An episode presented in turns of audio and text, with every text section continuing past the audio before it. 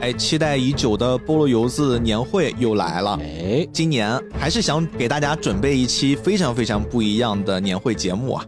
众所周知，去年我们在这个时候完成了一项，我觉得算是播客界的壮举。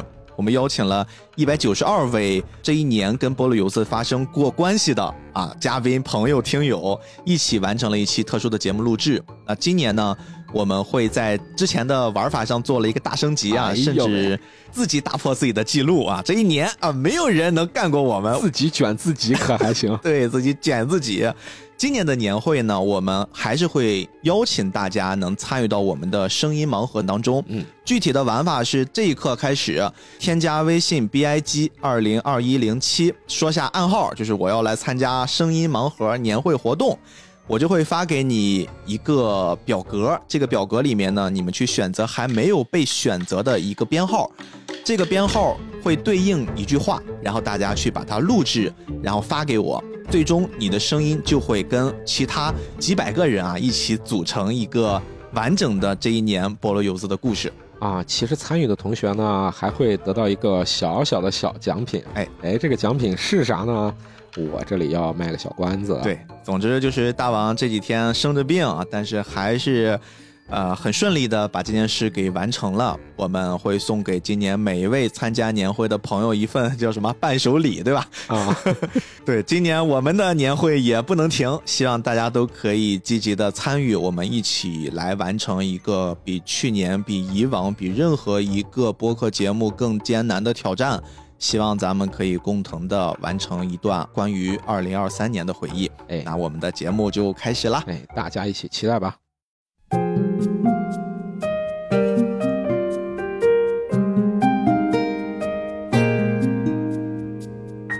大家好，欢迎收听这期的菠萝油子，我是主播 B B。我是主播大王，哎呀，大王终于回来啦！哎，又回来了啊！前一阵真是咳的肝儿都快出来了。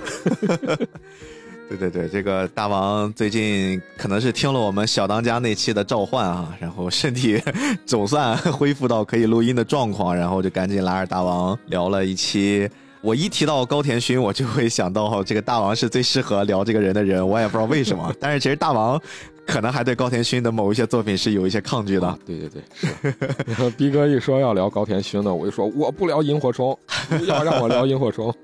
但是就像大家今天看到的这部作品，哎，因为本身可能高田勋在这个时代关注他的人已经不是很多了。另外，高田勋的这部作品在他的诸多作品里面也算是相对小众一些啊，哎，是的，可能也相对不是那么的受喜欢看动画的，特别动画电影的朋友们关注的一部作品啊。我的邻居山田君，但是这一回回看的时候啊，我就发现里面有很多很多的小细节，特别的打我。是的，是的，我觉得可能一方面到年纪了，到时候了，然后再回头看这种作品，包括像昨天晚上，计划是昨天晚上要录的，哎然后昨天晚上我也跟你说，哎呀，怎么这个片儿看的我好喜欢，好喜欢，就是又是出来了那种茉莉清茶的感觉了。有点搞笑，但是又有一点莫名的小扎人。是的，是的，就这部作品作为高田勋先生创作生涯正式的倒数第二部作品啊哎，我觉得也很有趣的是，让我有了一种很独特的感觉，因为我们一方面啊跟大家说，我们大概会计划用三年的时间去聊一部中文互联网史上最完整的关于吉卜力的一个系列节目，差不多上次说做了三分之一的量了。嗯，然后高田勋呢，我们第一次聊是从他的人生最后一部作品《辉夜姬物语》开始聊的。的那么这部作品是倒数第二部。我突然觉得，如果是要单独走高田勋的这条线，我们从时间的维岸从后往前看，好像也会找到很多有趣的视角。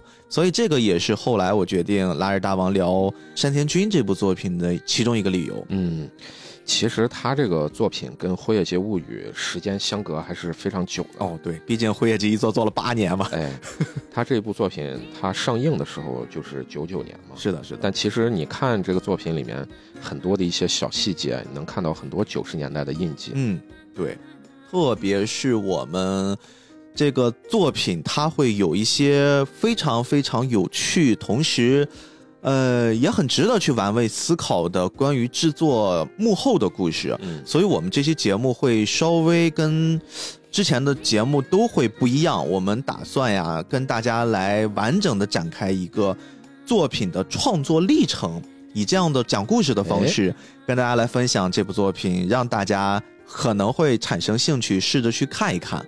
还有一个原因是因为我的邻居山田君这部作品啊，它是由漫画家石井寿一先生的四格漫改的，啊，所以说呢，就如果我们去聊剧情啊，这是一个一个的剧情，可能我们也聊的大家就真的是很。细碎。如果是对这个片子没预期的人啊，看这个片子会觉得啊，这个怎么像是一个小段子合集？哎，对对，包括可能如果你年龄稍微年轻一些，你看这个作品也会有一些不适。我觉得这个一定程度也是造就了山田君这部作品在当时就院线上映了之后效果不佳的其中一个我们可以想象到的原因。但是这个事儿之后也会随着我们这期节目跟大家讲述完整的啊诞生史，也会感受得到这段经历的。那我们今天就开始跟大家来讲讲故事了。哎呦，这期呢。真的是非常有趣啊！我也是希望能用这种方式跟大家来展示一下高田勋这个几乎已经被年轻一代观众遗忘的真正的动画艺术大师。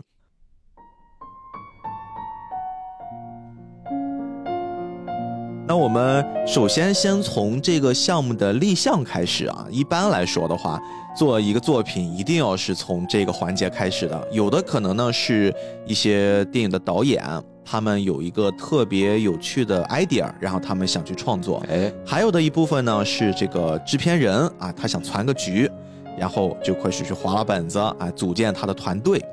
我们这个片子呢，大家都知道，这是吉普力啊，就是高田勋，他是也是隶属于吉普力三巨头之一。那这肯定是吉普力的一部作品，但是在这部作品之上，这个画风呀，包括风格类型又特别的不吉普力。那大王，你觉得这部作品的诞生应该能更倾向于哪一种？我刚才说的立项方式？哎呀，你这个让我想的话，我盲猜啊，嗯，可能是不是，比如高田勋看到人家画的一个漫画，或者是一本书，或者一个小册子，哎，觉得这人画的挺有意思的，我对这个挺有想法，能不能把这个整成一个动画呀？你知道吗？我跟你，我相信绝大多数我们的听友朋友一定也是这种想法，就觉得像这种作品，它是艺术性非常非常的强，是啊就它完全区别了那种商业化。就这种东西，如果是以像铃木敏夫这么精明的啊，这个制片人，他这个视角是不可能由他来提出的，一般应该就是高田勋。但实际上，这件事儿呀，最先提出项目的人还真就不是高田勋，啊就是铃木敏夫，是不是很反直觉啊？啊，原来是这样吗？我们先不着急去说这个事儿的缘由啊，我们先来回顾一下吉卜力三巨头在彼时的定位是什么。哎，首先，高田勋是在合作之前就已经成名已久的动画监督了。哎，是的，这个事儿咱们都知道，咱们前面也聊过很久哈、包括当时还带着小弟啊，宫崎骏，对吧？带着他去做了一些早期的创作。那么宫崎骏自然就是在最开始，等于说是跟着高田勋快速的进入到了动画制作啊，包括感受到跟大导一起合作的这种快感。而且你反过来来看，宫崎骏也是极少数可以获得非常非常高傲的高田勋导演这种级别的认可的人。啊，是的，是的，就咱们不要觉得高田勋是一个就看照片慈眉善目的老爷爷哈，看起来比较和蔼。哎，对，看起来比较和蔼，但实际上你知道吗？高田勋、宫崎骏，包括啊，我们说再小一点的铃木敏夫，他们都是属于团块时代的人。啊，团块时代之前咱们在节目里面介绍过，就是战争之后成长起来的那第一代人嘛。哎是的，是的，咱们以前也介绍过。对，那高田勋他的身世，首先我们先说一下他的父亲哈，他的父亲叫高田浅次郎，他曾经是冈山县的教育长，啊，是这样吗？所以高田勋他就读于东京大学文学部法文科，哇，高材生这绝对是高材生。你想想，在那个战争的时代，他还能接受到这么好的教育，这不是一般人，不是一般的家庭可以做得到的。就是你可以想想，中国的话，八十年代大学生这是什么概念？嗯，是的，是的，对吧？所以说高田勋本身就是一个特别有文化修养的人，一般人他是真的看不上的。那他为什么能看上宫崎骏呢？哎，咱们在红猪那期节目里面其实也提到过啊，嗯，宫崎骏的父亲是造飞机的，哦，对吧？是的，你别管当时的造的是什么类型的飞机，但是不管怎么着，造飞机都是属于军工企业，这本身已经不是一个很小的、很普通的人能干的事儿了。确实，那同时啊，我们再来看宫崎骏，他学的是什么？宫崎骏大学是在学习院大学，这个学习院大学呢，它其实是日本东京都丰岛区的一所著名的私立大学。啊，这是什么概念呢？这句话背后隐藏的就是一般人上不起啊。你听到私立大学几个字，你 就大概能反映出来了。然后他在里面学的是什么呢？他学的是政治经济学院。哦，就是各位不是大家想的啊，我学漫画、学动画怎么着？他是有这个能力，但是他其实在这个阶段的学习主要学的是政治经济学，所以他看待这个世界的角度确实天然的就会跟别人在起点上不一样。也就是说，为什么他日后可以做出《风之谷》呀、《天空之城》呀，包括后面的《龙猫》等等等等各种各样的作品，这都是跟他自己的成长经历有关系的。所以我们分析完了这两位爷的这个出身啊，我们就知道为什么他们两个可以做到惺惺相惜了。那么宫崎骏啊，相对于高田勋，肯定从地位上来说是后辈。嗯，那他们的关系应该就是早期啊，我追赶你，我希望能赶上你的脚步，成为像你一样的人。但是确实，我们也不得不承认，宫崎骏确实是这个领域上的奇才天才。哎，他很快的，我觉得用追赶上前辈了这句话不过分吧？就他追赶上了高田勋的江湖地位。哎，其实我觉得你可以大胆的说，啊超过了超过了真的在普通的观众心里面，其实风头是盖过高田勋的。是的，是的，是的。所以啊，这个你看，我这你委婉了一下，还被你给戳破了。所以说，你看宫崎骏超过了高田勋之后，他们之间的关系从一个后辈仰望的状态变成什么了呢？我们可以揣测一下，是不是就变成了，哎，我很尊重你，我们之间有那么一些惺惺相惜，而且还有这么一些小老头和小老头之间的暗中较劲儿。嗯，当人的年纪啊慢慢成长了之后呢，其实你会发现他们之间的那种年龄的差距会变得越来越小。哎，对，你看我们在上学的时候，这个大一级都会觉得哇，学长学姐好厉害，对吧？我们好像惹不得。对，但是你当你过三四十岁的时候，比我大一岁、小一岁，那能咋样呢？对的吧？一点感觉都没有了。对我五岁，你四岁，那我比你大一岁；那我五十岁，你五十一岁，中间差那一岁又有什么差距呢都？鸡巴哥们儿是吧？所以在他们的这两种关系之间呢，就会形成了吉卜力三巨头其中两个主要创作之间很微妙的关系。他们都是属于哎创作岗位，但是三巨头里面铃木敏夫就比较特殊了，他是个管理岗，嗯，他不会参与直接的像那种，比如我拿起画笔开始做那些动画设计，他主要做的其实是管理吉卜力，去做更多的宣发，对吧？去想怎么样把电影给卖出去，怎么样挣钱，他只是做这件事儿的。那么这三个人凑到一起，我们就会发现发生了很有趣的化学反应。我们把时间往回倒一倒，就是宫崎骏当时在我们虽然还没有聊这个作品，但是这个作品我相信绝大多数人一定是听过的，《魔女宅急便》。嗯，是的，宫崎骏做这部作品的时候啊，他的身份就发生了一个非常大的变化。这个变化在哪儿呢？宫崎骏最开始呀，更像是加入到一个平台里面。虽然我在这个平台里面也比较受人尊敬，但实际上我做的就是一个相对纯粹的创作岗位。啊，但是在《魔女宅急便》成功的让吉普力一下子赚得了一大笔钱之后，当时大家还记不记得，命中在聊《风之谷》和《天空之城》的时候也提过一嘴，嗯就那个时候吉普力的项目，包括吉普力早期还没成型的时候，大家一起做都是现组成了一个团队，就是这边找个画师，那边找个分镜师，对吧？这边找个原画师，然后小伙伴们一起干，干完之后，哎，片儿一发，分了钱解散。对，以前都是这个样子的。哎，就是从《魔女宅急便》挣到钱了，宫崎骏开始组建吉卜力旗下自己的动画师，把他们给员工化。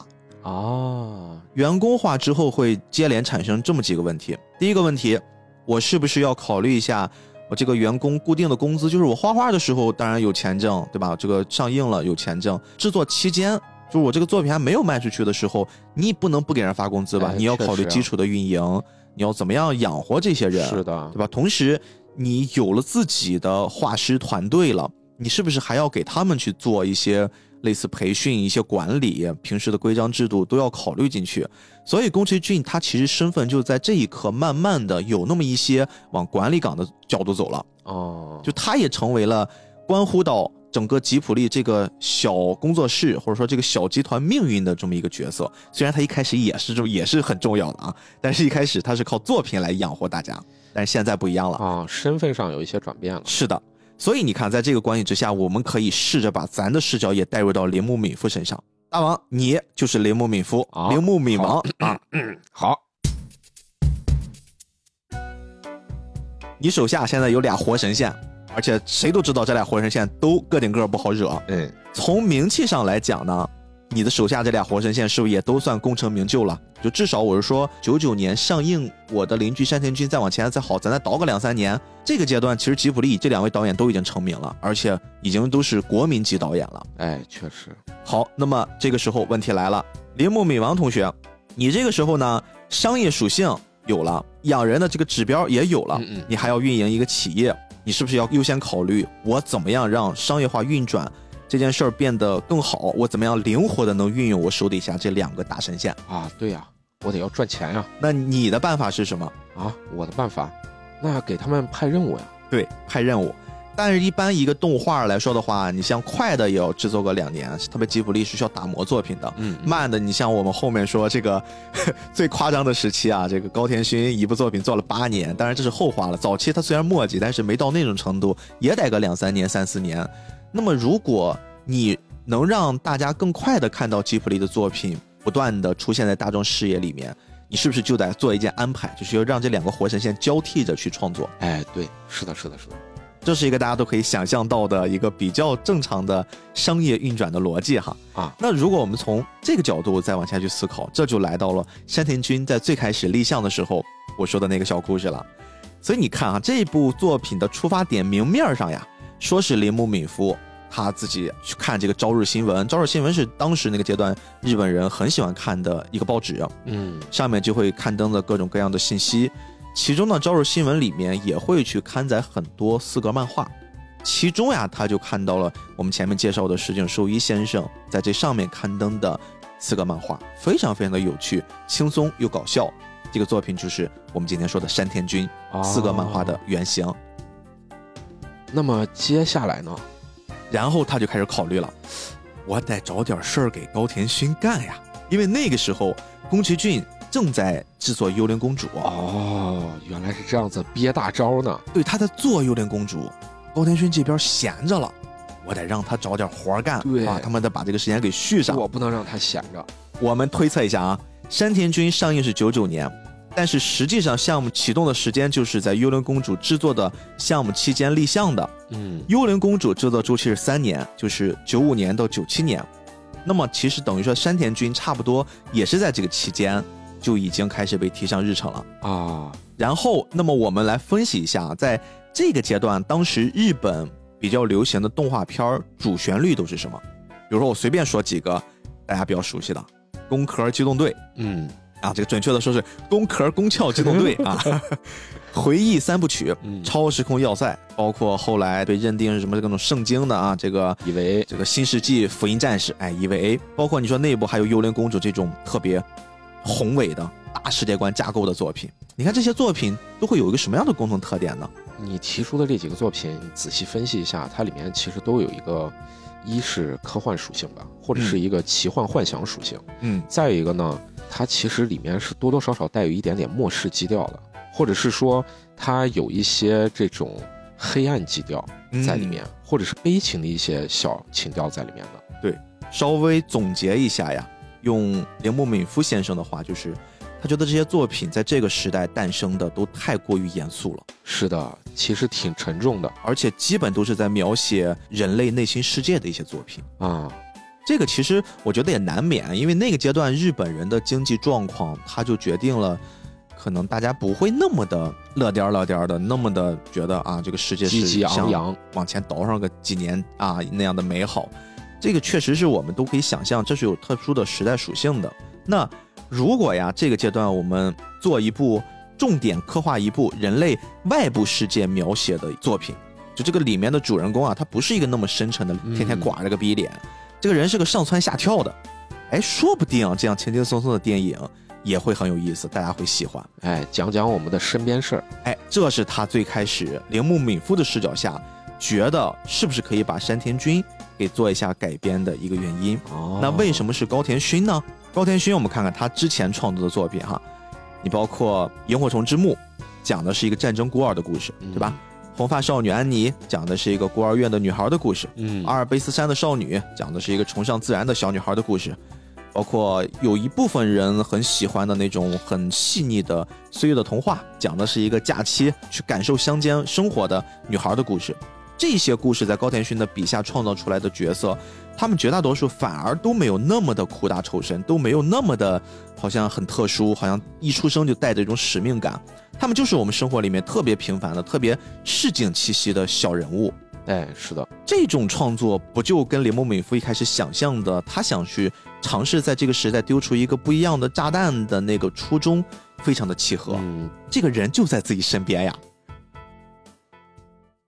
其实高田勋当时创作了很多片子，你现在呃来看总结下来，都是有很平实的一面的。是的，是的，这个可能跟高田勋本身的性格也有关系。我觉得他更像是一个艺术家，而不是一个那种商业导演。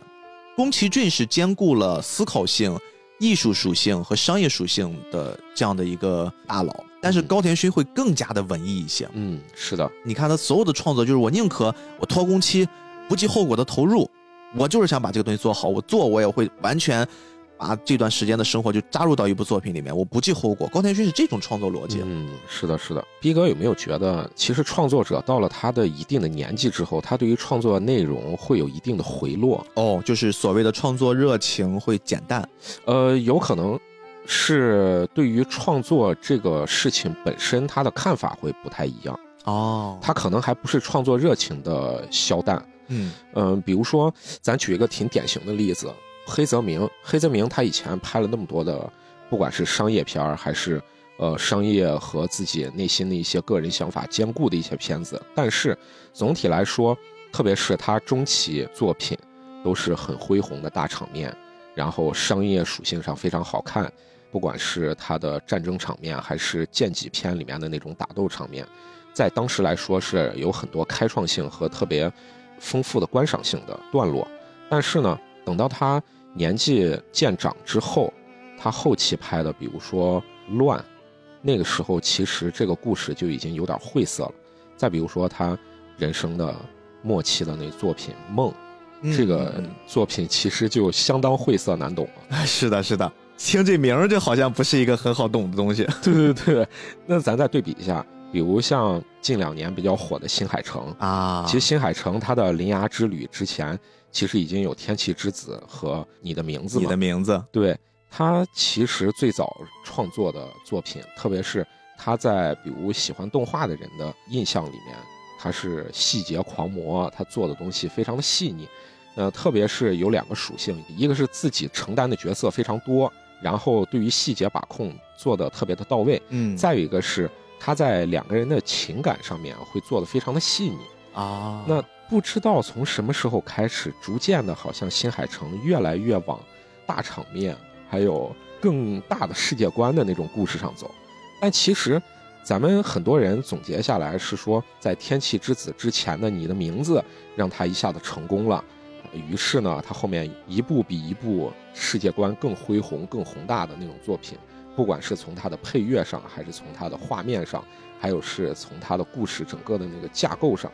咱虽然《铃芽之旅》现在剧情上说是有硬伤啊，但其实新海诚在他以前其实已经有过这种想法了。他在早在十来年前的时候，有一部作品叫《追逐繁星的孩子》，嗯，其实已经是那种幻想类的作品了，中间还加入了很多，也是这种一个女孩儿，然后遇到了一个异世界的男孩儿，然后两个人之间发生了各种各样的一些奇幻的故事。当然了，这部作品并没有那么出圈儿，所以很多人可能并不会注意到。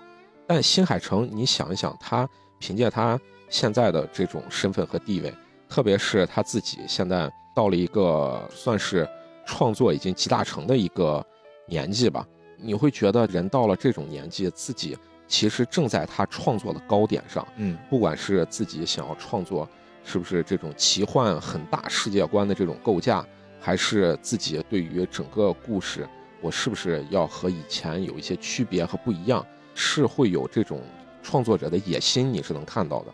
那咱现在聊这么多，说回来，创作者到了一定的年纪之后，你看看咱们前面说的黑泽明，你再看一看高田勋，其实有很明显的他对于创作上的那种回落的阶段。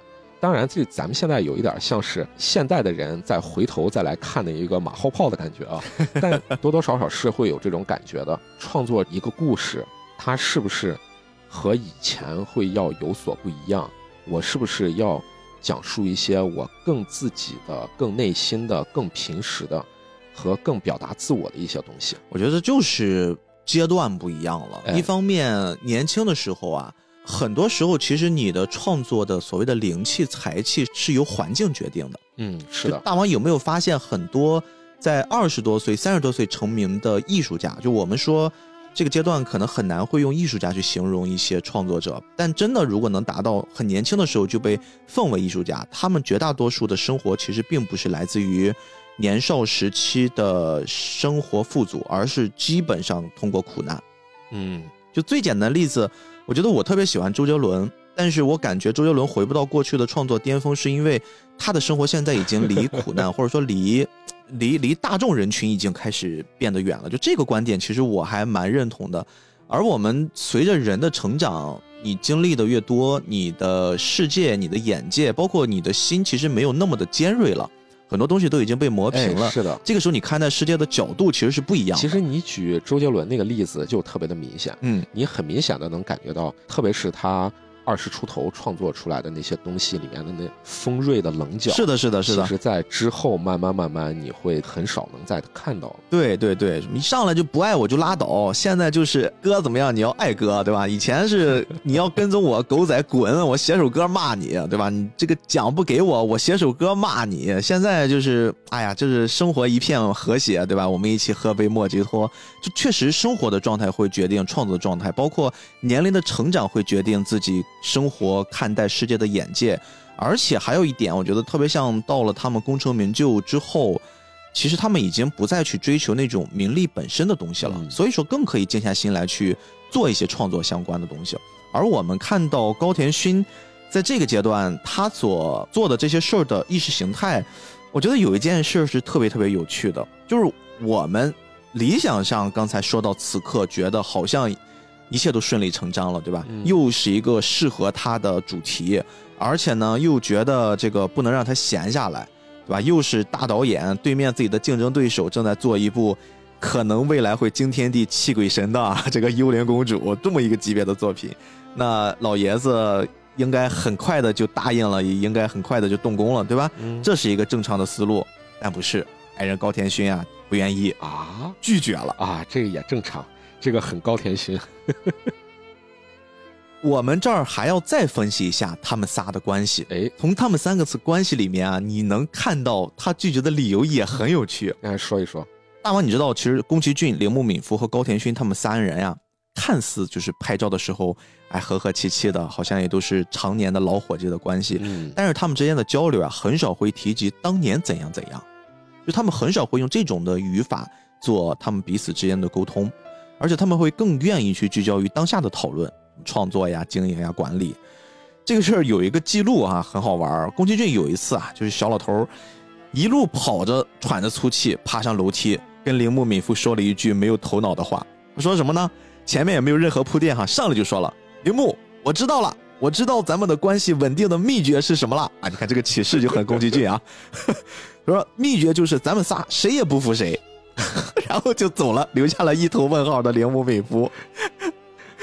真是就你能理解他说这句话的逻辑吗？就是他莫名其妙的，可能这个问题一直困扰着他们几个人，然后他们有的可能也不太会在意，但是宫崎骏还真把这个事儿当个事儿了，就在那琢磨，哎，为什么我们三个人嗯关系这么稳定？我们也好像没有那么多的很深入的交流，我们好像也不是彼此意见都是相合的，大多数情况都是刺来刺去的。嗯 突然就冲上来了，说这个了嗯，怎么在我听来有一种另类的表白的感觉？啊，磕起来了是吧？这老爷子们的 CP 也是很好磕的哈。嗯但是你注意啊，大王，就前面不管我怎么跟你去强调整个啊、呃我的邻居山田君这部作品的诞生前史，这都是以铃木敏夫的视角在跟你聊的，哎，对吧？是的，有趣的就来了，这儿呢，我就要跟大家介绍一个人啊，吉卜力头号黑粉头子，将日本动画推向世界舞台的著名动画监督押井守先生。啊啊押井守呢，他其实曾经早些年其实跟吉卜力他们几个人关系是特别好的，包括经常他们会一起在一些河边的小屋里面去度假，会去跟他们去学习交流等等啊。押井守其实就专门提过这个事儿。押井守说呢，高田勋当年呀做过一部讲述。自称是日本第一不幸的少女和一个纯情的父亲，外加一只猫的日常动画，叫《小麻烦千惠儿》啊。这个应该大王这个年纪或者再早一点会会听过啊。这个在早期日本还是挺有名的一个小动画片儿。嗯，通过这个作品，那对于看过山田君的押井守，他那个时候的理解啊，就虽然是倒着的，就是他已经先看过山田君的成片了，然后再总结他的这番发言啊。嗯，他的想法就是。那铃木敏夫其实真正的目的是他希望能让高田勋再做一次类似那个小麻烦千惠一样的作品。就你要知道，在这个作品之前，高田勋创作的两部片子分别是《岁月的童话》还有《平城离合战》。就这两部片子其实都是不是跟刚才那个很日常向的、很居家生活的，它不是那种类型的，区别还挺大的。哎，确实。这个跟人的创作阶段是有很大关系的嘛？这个咱们前面也聊了。对的，对的，对的。前面其实咱也说过，宫崎骏和高田勋他们在吉卜力早期啊，就基本是维持这种竞争关系，嗯，彼此较着劲儿创作。但是你知道，我还是说大王，你现在是铃木敏夫，在铃木敏夫看来，高田勋这边是不是问题就会比较大？因为《岁月的童话》和《平成离合战》，它会相较于比如说什么《天空之城》，对吧？比如说大赚特赚的《魔女宅急便》《龙猫》。相比这些作品，确实高田勋被压了一头，票房也不多，对吧？影响力也没有那么的大。那么你作为这个把握整个工作室命脉的人，直觉是不是就应该告诉你，高田勋这边我应该去着重关照一下，对对吧？我要去考虑成本回收呀、票房口碑的问题。而且我还得让他整点不一样的，让他整点不一样的。关键是高田勋到了后面，就这个阶段，他的创作已经有那么一些宣传意识形态的那种电影的趋势了。嗯，所以他觉得这个苗头不太对。但是高田勋呀，他又属于那种你正面直接跟他去理论，你绝对说不过他。人本身学历又高，对吧？思维又特别严谨，然后满脑子都是逻辑，你跟他去盘逻辑，跟他讲道理，其实你最后又把自己绕进去，你说不过他的。你没办法，而且你更没办法在这个剧本创作的阶段，你就把他想到的那些不切实际的东西给他否定掉，因为他特别轴，他特别坚持，他觉得自己的构思，自己在做这件事儿的时候是深思熟虑之后得出的结果，他本身不是一拍脑门出来的，所以你再去劝说他，早期把他的一些想法扼杀在摇篮里，这件事也行不通。倔老头儿押井守的思路就是，他既然已经有了一个拍家庭剧方面取得过一定成绩的这种先例了，他就推测铃木敏夫其实本意就是希望能让高田勋通过这样的一部作品去收一收，稳一稳啊啊！是不是这这个就很有意思？这是不同导演之间看待这个事情的区别的啊，视角就不一样了。他作为一个旁观者，我去怎么去分析他？哎，对。高田勋呀，他自己其实也会有一些对这个事的看法。高田勋就认为啊，说如果我只是通过增加一些可以动的元素来凑一部电影，因为毕竟山田君这个作品，它最早是以四个漫的形式出现的。四个漫本身就是用四个特别简单的画面去讲一个很简短的故事，看完之后会心一笑。你说我只是把这里面的人物给动起来了，加点对话，它就可以凑成一部电影吗？在他看来是绝对不可能的，这是一个。完全把作品的世界观打乱的一种方式。嗯，其实是不是有一点现在短视频的逻辑？哎，还真的是把很多短视频小段子合在一起。哎，就你刚刚说的，就是那种短视频合集，对呀，就是 不同人的合集放到一块儿，然后给强行弄成一种一口气看完什么什么什么的逻辑。而且，呃，你自己，呃，有点像是一个编辑的角色，把它做成了一个。呃，分门别类，对对对，中间会有一些小的关联，然后我把这些小关联串在一起，大家一起看。其实这个东西，呃，咱们现在知道短视频有这种短的小段子，然后大家不停的刷，但其实早在欧美国家，他们很早以前已经有这种搞笑小段子合集了。嗯，其实是他们把这种搞笑的小段子剪成这种视频的一个长的合集，然后。在电视上放，其实也没头没脑的，因为人家那个时候确实经济条件会更好一些。那个时候他们家里面都会有 DV 机，就拍摄对他们来说是一件很简单的事情。中国那个时候要拍一个小作品，成本太高了。是的，是的。既然他们已经有了这种想法了，那我怎么样子能把这个意思传达给高田勋，让他同意呢？哎，其实呀，如果你说高田勋是直接拒绝的。那么从铃木敏夫的角度，那这个事儿就很难办了。哎，确实，但是高田勋他既然是有顾虑，他不是那种拒绝，那么这个事儿就好办，对对吧？我们就从痛点上就给他逐一击破。总之呀，就是三磨两磨，高田勋终于答应了。但是我们要把最眼前的问题解决。第一件事儿就是高田勋要尝试去把非常非常多的四个漫画里面这一个又一个的小故事做一个提炼。这个也是大家在看《我的邻居山田君》这部动画电影的时候最大的感触。就是他好像感觉过个两三分钟就是一个小短片，过个两三分钟一个小短片，前后有时候你也不能说没头没尾的，但是它不是一个整体的故事主线串联起来。这就是大王为什么说直接我们给大家通过这期播客节目去讲山田君的故事，好像大家听起来会没有那种感觉，不会觉得它很好看的原因。是的，有点难讲。所以他也是在最开始就考虑这个问题，我这么多的四个漫画，我先提炼吧。那在作品里面啊，应该能感觉到，其实没有一个具体的篇章的，都是小故事。这个我们刚才聊过了。但是大王有没有也意识到，其实整个这部电影它还是有那么一些关联的前后，就每个故事之间是有一些，比如说。同样的人在说同样的事情，同样的生活状态，在做一个类似的行为举止，他前后的故事是有这么一些小小的关联。比如举个例子哈，我印象中有那么一段是讲妈妈跟姥姥逛街啊，路过一个樱花树，这个姥姥就突然感慨说：“哎呀，我是不是不能活了？”妈妈觉得这个姥姥是不是有点悲观呀？姥姥突然对说：“我这个年纪啊，不知道还能看多少回这个樱花啊。”哎，然后妈妈觉得：“哎，你别这么说。”还想刚想安慰一下她，她说。哎呀，我想看个三十年，不知道能看到不能看到呀？恐怕我只能再看三十回了吧？哎，你说这三十年，他妈，我估计当时心里的 OS 是：他妈我能不能看三十年都够呛的。就这个故事，下面紧接的一个故事是什么？因为它是妈妈跟姥姥之间的对话，紧接着就是姥姥去看望。她的一个正在住院的老闺蜜的故事，哎，是的，对吧？她就是会有一个相同的人物，都是关于比如说这个寿命啊，讨论生命的话题，然后会做一个比较自然的过渡。就虽然两个故事之间关系不大，但是你看着就会自然一些。再比如说，你记不记得有一个小片段是他们家的好大儿，因为他们家一共两个孩子嘛。大儿子呢，晚上复习困得要死，然后妈妈就说：“你去泡个澡，泡个澡就清醒了。”哎，一泡澡确实清醒了，然后刚没走两步，走到自己的学习桌前，然后又瞌睡了，清醒没两秒，就又睡着了。这个故事一结束，下一个紧接着就是他考试啊，奋笔疾书哟，在那考试，人打铃了，他说：“老师能不能给我多拖延一会儿？”就 就这两个故事之间也是紧接着的，它本身也没有关系，但是你会发现，哎，复习考试好像你觉得也比较顺畅了。嗯，是的。他其实做的很多的工作都是在做这种的筛选，让一个又一个的单独可以成型的四个漫，最后可以连贯起来，你看起来不会那么的跳跃。高田勋一口气啊挑了非常非常非常非常多的故事，并且试着把它们串联起来。后来呀，还真让他把这事儿干成了。但是他后来一看，哎，给铃木敏夫差一点吓尿了。哎，这个总时长呀，第一版达到了五个小时。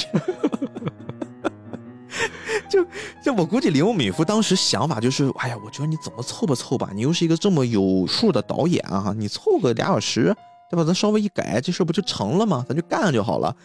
结果一看五个小时啊，他自己整个人贵都不好了，我说大哥你搞咩呀，是吧？就是广东话都飙出来了。难道要搞三部曲？对你，你这这么弄时长肯定不行呀。然后就开始删减。这个时候删减啊，高田勋提出一个真的还让铃木敏夫。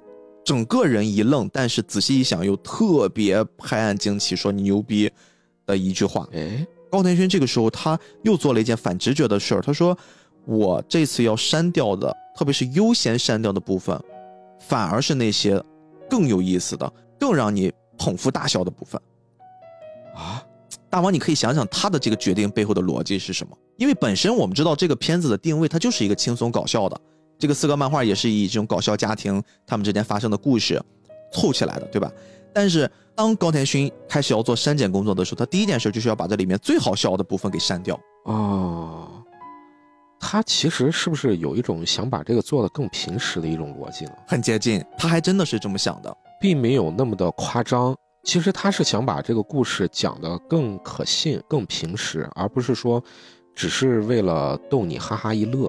高田勋的想法呀，他其实是基于他是一个动画导演这么多年的从业经验来考虑的。嗯，因为大家毕竟是要买着票到电影院里面去坐，一坐呢可能要坐一个半小时甚至俩小时。那在电影院里面，特别是那个给你营造了一个最佳观影环境的空间，大家又不能随意的去破坏这个环境，他就需要你尽可能的在这一个多小时、接近两个小时的时间里面抓住你。而抓住你呢，传统的电影他们会有一个很天然的优势，是我们可以通过一部电影讲一段故事。对，这个故事事讲一个小时、俩小时，那你自然看下来，你就会被这个故事里给抓住了。剩下的无非就是我们用一些镜头语言、拍摄手法来让你把这个故事看得进去。但是这部作品不一样，它每一个故事都是断开的。即便我说我前后有关联，但是它的故事是断开的，它不会有一个特别清晰的主线儿来一直穿着你从头到尾看下去。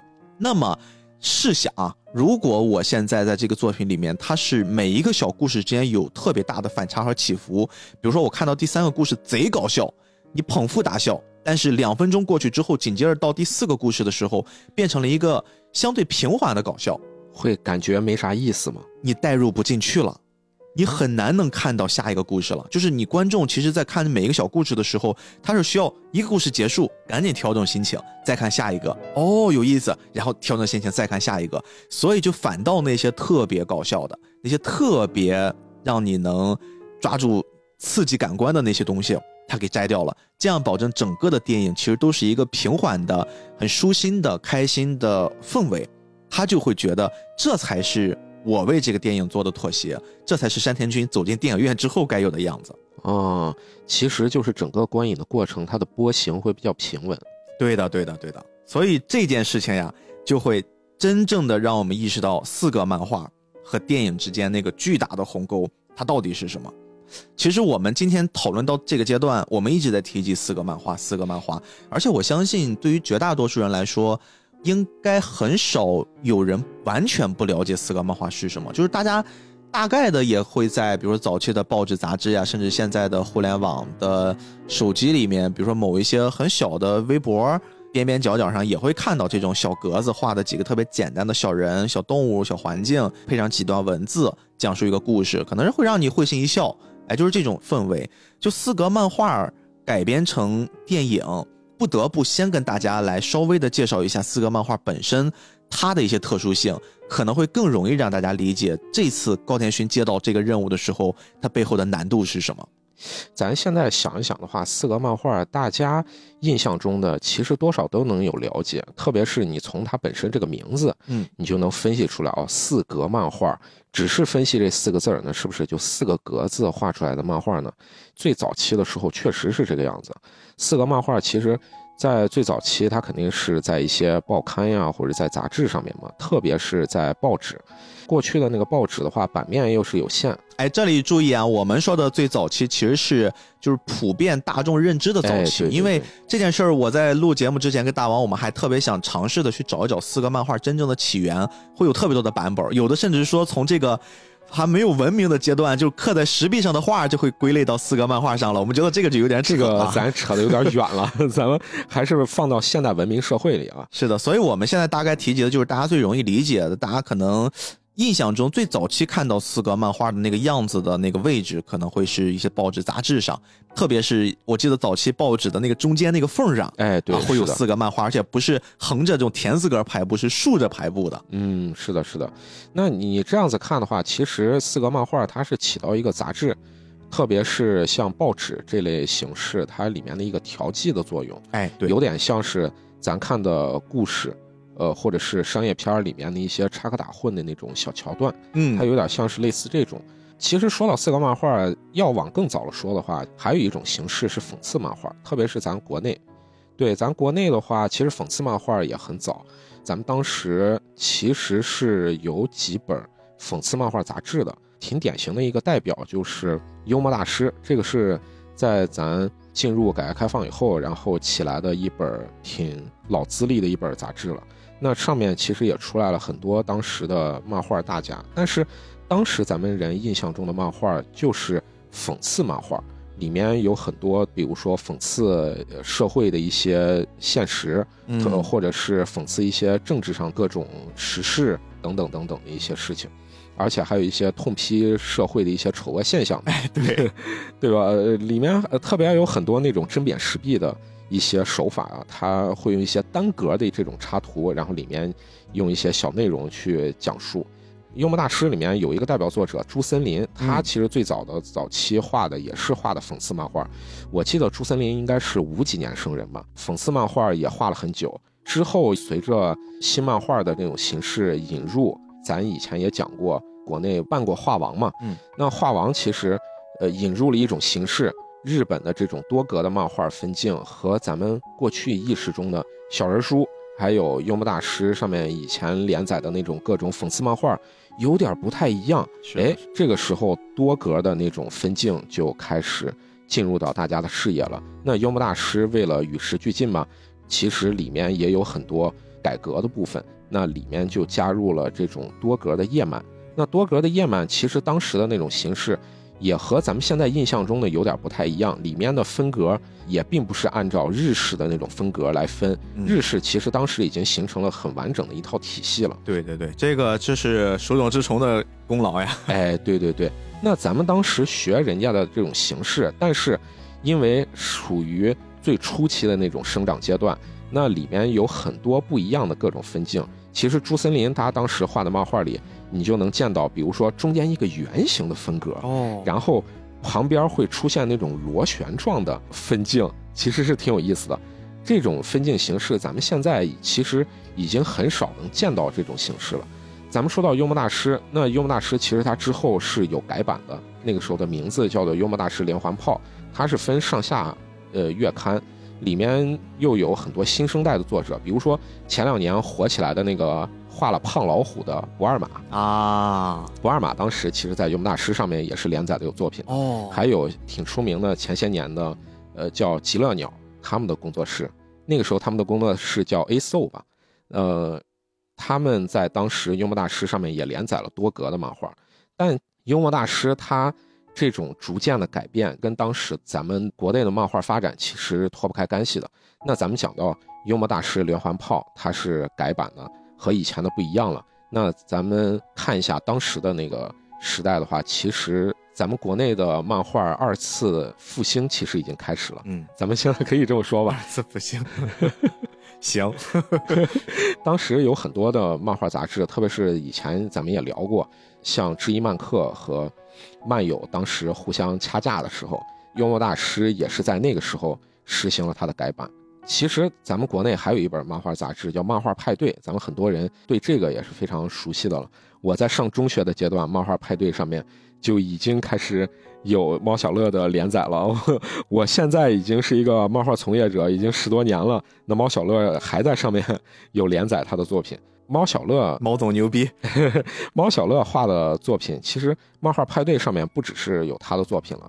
那漫画派对最早它的前身是零一年那个时候叫学生广角，其实零六年的时候它就改版正式更名叫做漫画派对。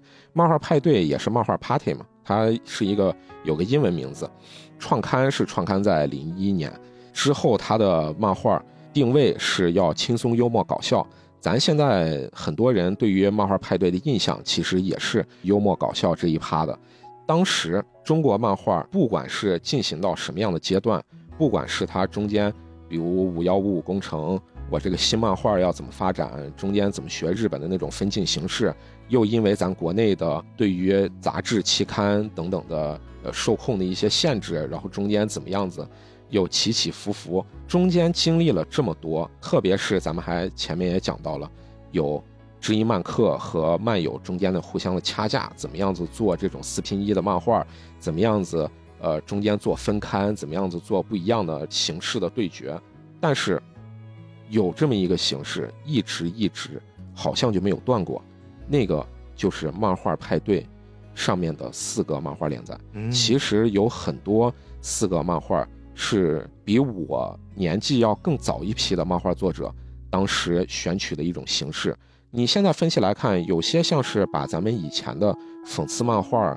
之后的这种形式做了一种拓展和延展，特别是学习了欧美的那种四个漫画的他们的表现形式啊，我知道了。我们现在还有一个专门的词儿，就是形容这个新的概念啊，新品种装旧酒啊，叫黑色幽默，对吧？以前我们不会用黑色幽默这个字儿，我们用的是讽刺漫画。现在其实我们用的就是黑色幽默啊。行，听着一下子突然就高端起来了呢，是吧？其实这种形式，咱们现在。来回看的话，好像和学习的新漫画的那种形式就是不大一样，嗯而且好像也区别于这种新漫画的漫画连载。在你新漫画的不同的这种各个杂志之间互相掐架的时候，漫画派对以我的上面的这些作者为主连载的这些搞笑形式的漫画，好像一直都是有别于他们的。嗯，我在你们的那些互相之间竞争的体系之外的一个东西。其实漫画派对上面诞生了很多当时那一批的作者，咱们现在讲起来的话，很多人都有印象，比如咱刚才前面提到的猫小乐，对吧？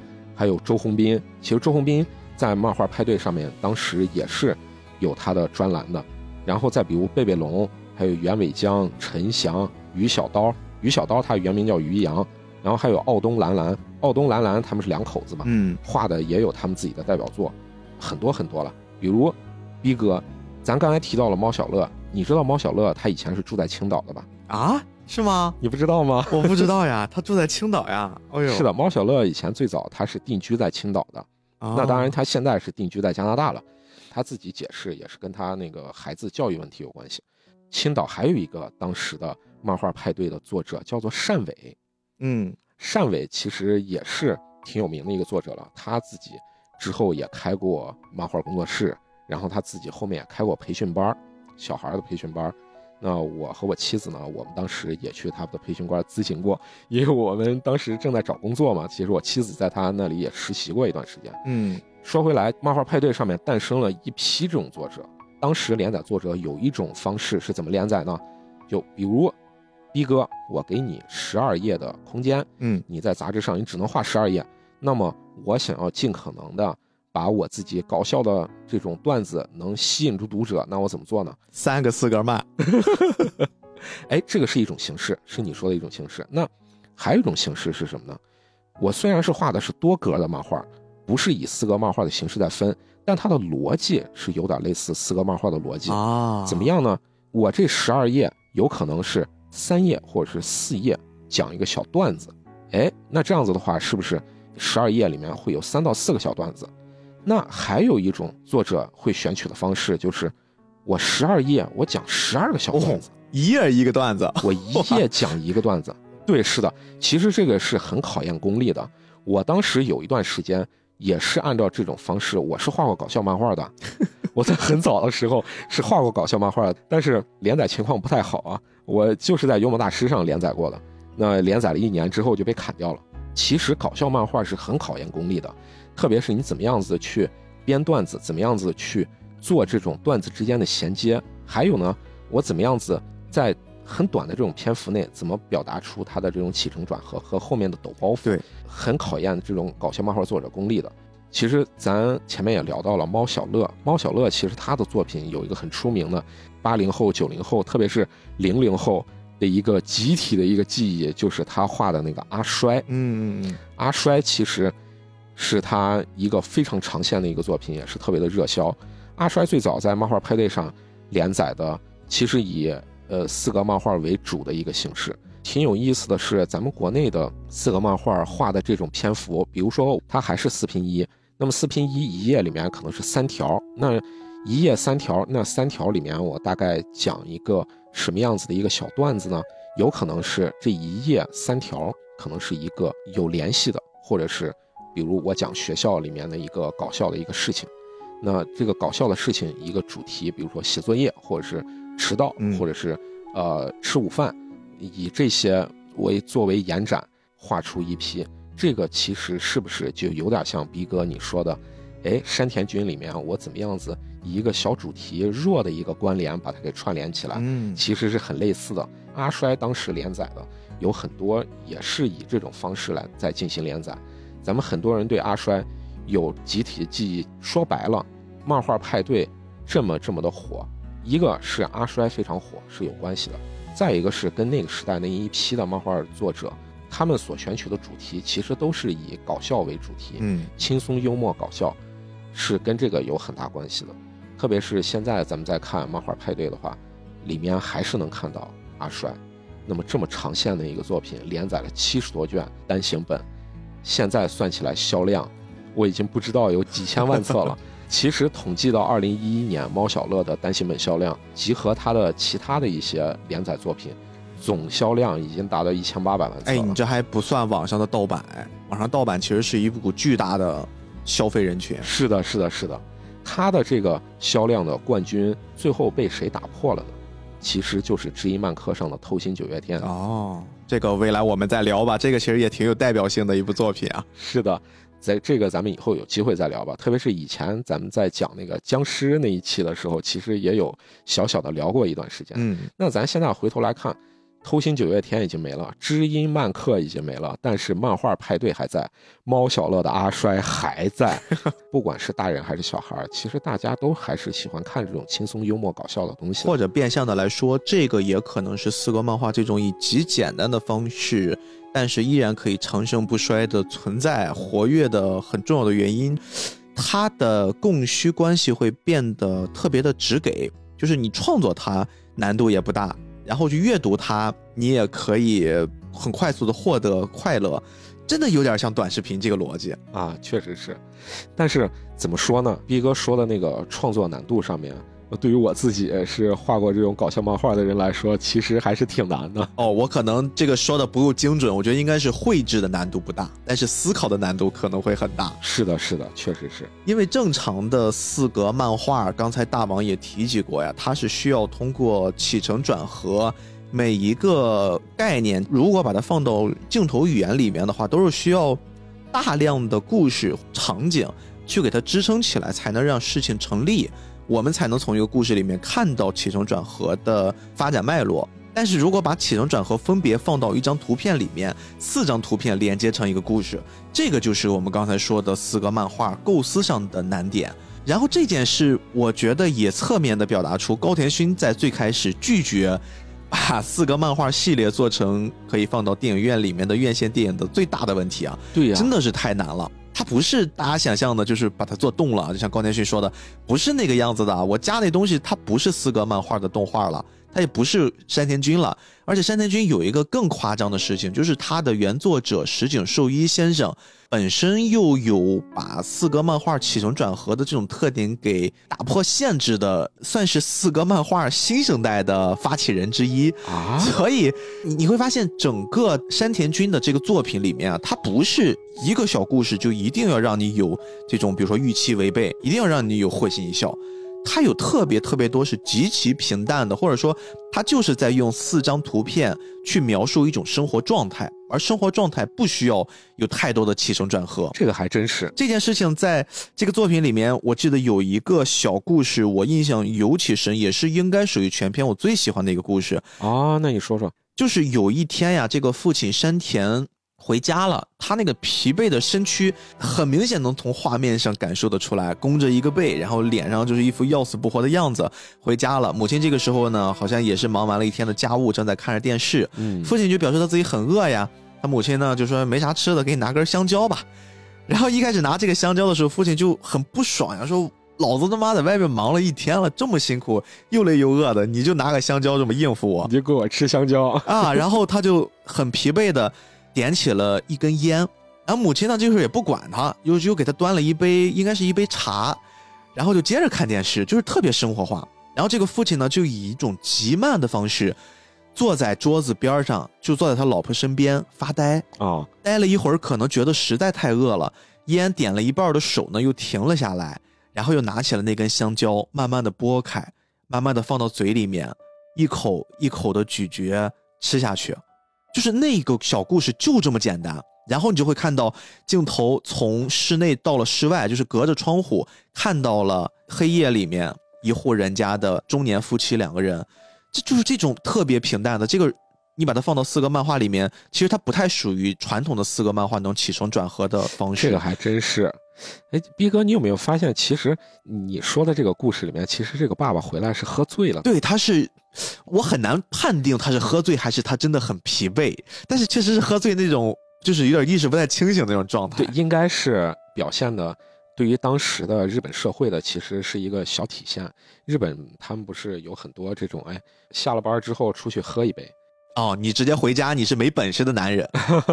对，呃，还有一个有可能是陪领导应酬，也是有可能的。是的，是的，就是表现出日本那个阶段中年男性的经济压力很大。对身不由就朋友们，这个地方不是说我们有性别观念，但是在日本这个国家，特别那个年代啊，它确实就是男性主要负责在外面支撑一家人的收入，然后女性负责照顾家庭。它确实是当时那个阶段就是这样的分工。其实说起来的话，这个也算是日本他们本身对于职场人的一种社交压力了。哎，是是是，回到家里以后，呃，慢慢吞吞的自己开始剥香蕉，有可能是已经忘了自己前面说的那些话了。其实看起来特别的有意思。是的，是的，是的。所以就这个小故事让我印象特别深刻，而且我突然意识到这个作品，它确实不是把四个漫画变成动画那么简单，它是一种极其慢性的毒药。就这种毒药的药性本身是告诉你生活的本质就是这颗毒药，而且你当下吃下去你不会发作，你不吃还不行。嗯所以我觉得这个可能才是像咱俩到了这个年纪，都有了自己的家庭啊，我们也都在自己的家庭里面去扮演一个角色的时候，我们跟山田君，可能我们的年代啊、社会观念是不一样的，但是你就是会觉得有好多好多的那种点，生活的琐碎会产生那种共鸣。有点不大愿意承认自己马上要奔四十了，是吧？是的，是的，你再包括。还有一个我印象特别深的桥段，就是他有那么一小个故事，也是大晚上的，外面特别吵，嗯，就是有几个小年轻骑着摩托车在外面就什么炸街，然后弄的声音特别大，吵到他们了。那作为这个家里面的大当家，对吧？父亲肯定就应该站出去。他们一开始还在家里面先是碎碎念啊，觉得哎会不会是这个原因，会不会那个原因？后来还是决定让父亲戴着一安全帽，是吧？然后就出去跟他们讲讲道理。然后这个画风突然从出了家门的那一刻，你会发现他不再是那种二头身、三头身的那种哎 Q 版形象了人的。比例变了，变成正常头身了。他拉长了，包括那个线条也变得更加的毛躁一些。你会突然感觉这他妈的生活出来了，就是这个以前你可能觉得它是一个故事中的世界，就是一个好像四个漫画里面的卡通世界，但是突然回归到生活了。你作为一个男人，你就是要在这个时候要站出去，黑灯瞎火的，有人影响到了你家人休息，甚至可能会影响到他们的健康，那你就要挺身而出。而山田君在里面的做法就是，你会明显通过那个背影就看出他极强烈的不情愿以及胆怯，因为当时炸街的就是几个还又高又壮的小伙子啊，就是一看就是那种脾气还挺火爆的。他自己呢支支吾吾的跟人家还特别客气，说：“哎呀，那个有件事儿，能不能请教你一下啊？啊，请问商量一下。对我们商量一件事儿，可不可以啊？你不要用灯照我啊！我要跟你商量的不是这件事儿，就是一直支支吾吾的，不敢把自己的那个欲望表达出来。其实我觉得这个事儿特别真实，你知道吗？是的就是男人不一定他都是那么可以挺身而出，他也会害怕的。但是你说你害怕，你作为这个一家之主，或者说作为应该站出来保护家庭的这个人，你又有一些社会责任、家庭责任，义不容辞。我觉得就在这一瞬间，全部都表现出来了。你看到整个这个片子里面，你能看到一个东西，就是这个山田君所谓的这个一家之主、一家之长，他作为一个中年男性，不管是应对家庭还是应对社会中的各种的这种事情，他的一种倔强，哎就是 或者是他的一种有点儿外强中干吧，对对对对对。中间的那种小的不情愿，哎，我真觉得谁也别笑话谁，都这样，确实绝大多数人都这样。因为他讲的就是普通人。你一看到那一刻的时候，你会发现，哦，他其实就是普通人。对呀，那你你自己设身处地的想一想，我作为一个平头老百姓，我自己也不招谁没惹谁，平常也没遇到过那种特别的跌宕起伏的，像电影里面、商业片里的各种情节，对吧？嗯，那我自己突然一下子遇到一个这种事情，我自己怎么处理呢？特别是你自己要遇到了几个小混混啊，蹲在那里，正在啊炸街，会怎么和这些人应对呢？其实很多人他自己内心里面都会有这种胆怯的东西的，是的，是的，特别是跟你自己成长的过程中的经历有很大的关系。，对。不是所有人都是站出来的那个英雄。最主要的吧，这事儿还不是一个，就是你逼到了不得不的程度。就比如说，他不是刺痛了你的软肋，比如他伤到了你的女儿，哎他已经切切实实的威胁到你的家庭了。他只是一个这个事儿，你可以跟他商量解决，也可以用吼的方式解决，也可以武力解决。它是有各种选择性的时候，你其实心里面那种恐惧感和那种无助，或者说。我就是一个从小就被人欺负的人，不代表我的年龄长大了，我的胆儿就长大了。就 这个事儿，其实真的是非常真实的你。说的这个上面，我岔开一下说一下我自己的一个事儿吧。嗯就我自己，其实，在很小的时候是多多少少有点被人欺负的，就是因为人身材比较胖嘛。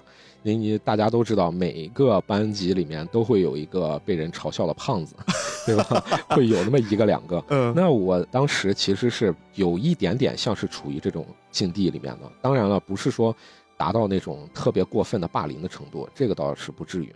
但是好像小学的那些小孩天生的就会欺负胖子，这个是一个你好像不用教，好像小孩之间就好像达成了一种默契的感觉一样。嗯那到什么时候突然一下子，呃我自己受不了呢？就在初中的时候，自己好像可能也是青春期了，到荷尔蒙突然一下子顶上来了，在班级里面一下子和这种欺负人的这个小孩之间干了一架，临界点爆发了。哎，拿着他的书，然后就扔到了那个楼道外面操场上，自己跟发了疯一样把他的书全都给扔出去。自打这次之后，在那个班级里面就没有这种能欺负我的这种人了。啊那么我好像就慢慢的就觉得我有一些东西，我表达出我的情绪似乎是可以的。那么我自己在生活中这个时候就会出现什么情况呢？比如说坐公交车的时候，哎，前面有一个老太太，那个老太太可能颤颤巍巍的正在上车，那那个司机就不愿意了，就开始催快一点呀，怎么怎么的，哎，开始来吼。然后这个时候我可能会在后面突然就吼一句，然后你没看见前面有老人吗？哎，这个时候大多数人可能会觉得哎比较惭愧或者比较怎么样，哎，这自己就住口了。嗯我就觉得，哎，我的这种是有效的。那么自己在那个年纪，荷尔蒙顶上来的那个年纪，似乎更容易的能做出这种挺身而出的见义勇为的行为。是的，但是之后你慢慢的发觉，好像慢慢慢慢的之后，你考虑的东西会越来越多，对，你自己最后付诸的这个行为或者是结果是，我可能不会说直接和你有什么冲突，我可能会想避免这种冲突，那最终的途径可能会是报警。我在之后真的遇到类似的那种，比如说极端的冲突的情况，可能就会选择去报警，而不是说直接的就和人啊就开始硬顶啊。这就所谓的多一事不如少一事。哎，那我自己身边其实以前也是有发生过的，有时候逞一时之勇。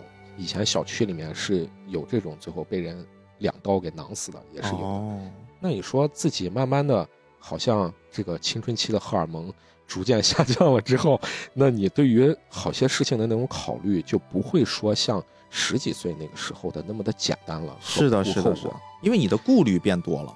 是的，而且，其实你说这个故事有一个特别有映照的，也是在刚才咱们聊的那个小片段里面。就你还记得刚才我们说山田君出去跟这几个玩摩托车的小青年儿啊，就是那个颤颤巍巍、慢慢悠悠的沟通的时候，他的这个丈母娘出来了。丈母娘可不管这些呀，就直接就阴阳怪气的指着这几个小伙儿说：“你你们那么牛逼，你们应该去行侠仗义呀，对吧？你们你们干嘛晚上出来嘚瑟？反正就给他们一顿说。”使劲儿恭维人家。你就突然发现，好像丈母娘里面扮演这个角色，她一定程度上解决了这个山田君一直很难开口的，就让他一直会有那么一些又恐惧、又纠结、又踌躇的那种状态。那等到这个事情结束之后，山田君没有直接回家，他是坐在公园儿那个小秋千那个地方，他幻想了一出戏，哦 就是摩托机车少年绑走了他的老婆和他丈母娘，然后他的孩子呢就在后面哭着要找妈妈，他这个时候就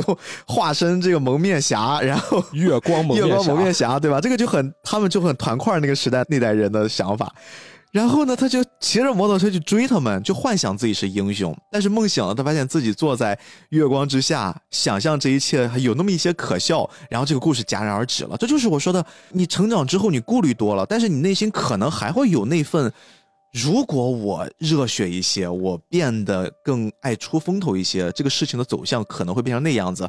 但是现实告诉我，算了，我现在就是一个上有老下有小的普通的中年人，对吧？我的生活就是我现在眼前的这一滩糟粕。中年男人在幻想中扬眉吐气。哎呀，就这个故事太就真的中年人看看吧，中年人看看，其实你仔细想一想，其实挺扎人的。真的真的真的是，呃，特别是后面他那个丈母娘出来的时候，他的画风一下子又变成二头身。哎，他又回去了好。像 在某种程度上把这种作为成年投身时候表现出来的这种窘境，嗯，给稍微的消解了一下。是的，但是你仔细想一想，其实还是挺扎人的。对，哎呀，这个故事就有意思了。那我们刚才聊了这么多故事啊，其实是有目的的。刚才我们也说了，高田勋在创作这个作品的时候，前面的一些问题逐渐的都解决了啊，也开始排成了一个五个多小时的，他自己认为可以拍成电影的剧情了，并且做了删减。那么我们开始进入到制作环节了，制作环节又出了很多很有意思的事儿，包括刚才我们在讨论画风，就大王我们在聊《辉夜姬物语》的时候啊，你记没记得咱曾经其实聊过高田勋怎么样虐待他团队的小伙伴的那个故事？啊就是一顿血虐，就弄这些人各种括号无理的要求啊。啊，那这回这个肯定也是一样的了。对你有没有发现山田君这部作品其实有很多跟辉夜姬相似的影子？嗯，是的，比如说绘画的风格，对吧？也是那种好像淡淡的水彩的那种感觉。然后到最开始，你记不记得有一个小结婚的桥段，就是他跟他的太太在丈母娘的这个演讲过程之中啊，你们两个人未来会经历什么？然后会有一个小主曲姑娘来取代自己小女儿出生的隐喻。哎，从他那个开场里面，你是能看到这个是以他女儿的口吻在开场的。嗯，那么他们怎么样子？呃，儿子出生，怎么样子女儿出生？某种程度来说，你可以带入女儿的视角，她的哥哥 是桃太郎，是吧？她自己是竹取姑娘，嗯婆婆是月亮。对其实你你看到里面有很多的一些影像风格，就像逼哥说的，是有一些辉夜姬的那种影子的。哎，包括配色，对吧？就是这种感呈现。哎，是的，他的那个影子其实就在于，它是用了那种细碎的铅笔线条、不封口的铅笔线条和，呃，里面像是水彩的淡彩上出来的那种颜色。对的，但是它没有辉夜姬那么复杂。如果我们按照时间的维度来思考这个问题，你就会发现变得有意思了。嗯，有没有可能呀？山田君其实是未来的辉夜姬，高田勋在用他做的一场测试。练手吗？哎，高田勋呢，在这部作品里面，他其实是提出过一个想法的，他想充分的利用原画的那种粗糙的线条，然后去打造水彩画的色调。嗯但是你别忘了，高田勋是一个不会画画的动画监督。啊，就大王，如果你现在是高田勋的同事，他现在就在你身边，站在你边上跟你开会，我要做这部电影了。但是呢，哎，我也说不好，反正我就是想用这种，就是很粗糙的线条去打造水彩画的色调。来，你翻译翻译，你应该怎么做？你怎么理解的？你怎么理解的？就是当时他边上的那些画师怎么理解？就是提出无理要求的甲方。但是你仔细一琢磨，好像哎也不是不行，但是你又说不准到底该怎么做。反正这就是他们很大的一个困境。在这儿我们就要再提一个人了，这个人也是在咱们高田勋系列里面的老朋友啊，田边修。嗯，田神啊，他就是《辉夜姬物语》里面那个被高田勋要求啊，要做人物造型、作画设计、研究笔触、分镜、拍板、构图，甚至是整个这个所有的流程全要他来的那个人啊，那个怪那个 苦孩子。而且他在更早一部的，就是我们今天聊的山田君里面啊，其实他也是一个非常非常重要的成员，甚至是他是最开始希望能纳入到这部作品的优先想到的重要角色。嗯，而且他这次还有另一个使命，就是要通过他呀去邀请另一尊大佛。这个大佛呢，也是我们的一老朋友呀，大众深治，哎，还记得吗？哦东京教父里面把那个雪画出层次感的变态，原来如此。是吧？就感觉时间线收缩了啊。菠萝油子最近聊的作品，其实都是这些牛逼的人一点一点的给搞出来的哎，。怎么背后好像都有这种熟悉的名字？，对，反正就是费了九牛二虎之力，就总算先把这哥俩大佬给弄来了。那么他们一进到这个小团队啊，这个事儿就算完成一半了哎。但是光靠他们俩还不行嘛，还要继续去组建团队，因为毕竟要做一部动画电影。这个地方其实我要稍微顺便往外拐一嘴，大王，你知道这部作品最终花了多少钱吗？这个我还真没查过。我们之前说，呃，《辉夜姬物语》是五十多亿日元，创了一个日本影史的记录。这个山田君啊，一点儿也不便宜。山田君最终花了二十亿日元，能想到，一点儿不少你。虽然看到他的那个画面好像很简朴、很简笔画，哎，但是制作过动画的人都知道，他这个其实制作上面单一点儿也不简单。是是是，再加上他各种创新，各种就提出各种要求，你要还要需要做测试，对吧？请的又是各种牛人，他就这个钱呀，一定不会是一个小数目。是的，但是你知道，你请来的牛人多，牛逼人身上的臭毛病也多。啊，就比如说，有的人啊，就早上就起不来，就愿意晚上干活，对吧，大王？那啊啊，你你你突然 Q 我了是吗？有的人呢，又不愿意，就是天天在导演眼皮子底下干活。啊，然后有的人呢，又觉得吉卜力那边，哎呀，你们什么都好，画画太压抑了，对吧？你毕竟他妈几个怪老头儿，天天有各种的 奇怪的要求，就很难受。这些大神，你们还得需要他们参与这些项目。总之呢，就为了把这群活神仙给伺候好呀，好好干活。铃木敏夫呢，就决定在吉普力旁边租了一间小房子，啊，把这个小房子装修装修，专门就来供这些神仙啊！你们就去那边，反正你们想几点来几点来，咱只要把这个不同时间段的这个项目规划，咱按时完成就行了。佛先请出去。哎，我先请出去，但是我要就是先把你们给安抚住，然后给这个工作室命名为第四工作室。啊，为什么叫第四工作室呢？卖个关子，在未来的吉卜力发展史的那个节目里面，我们可能会跟大家再去聊一聊啊。大家如果感兴趣，可以先按下不表。哎，然后我们再再回到这部电影啊，就这部电影被部分的类似，比如说电影博主呀、动画博主啊解读的时候，他们提过一个概念，就大家如果熟悉这个作品的，应该也对这个事儿不陌生，就是说。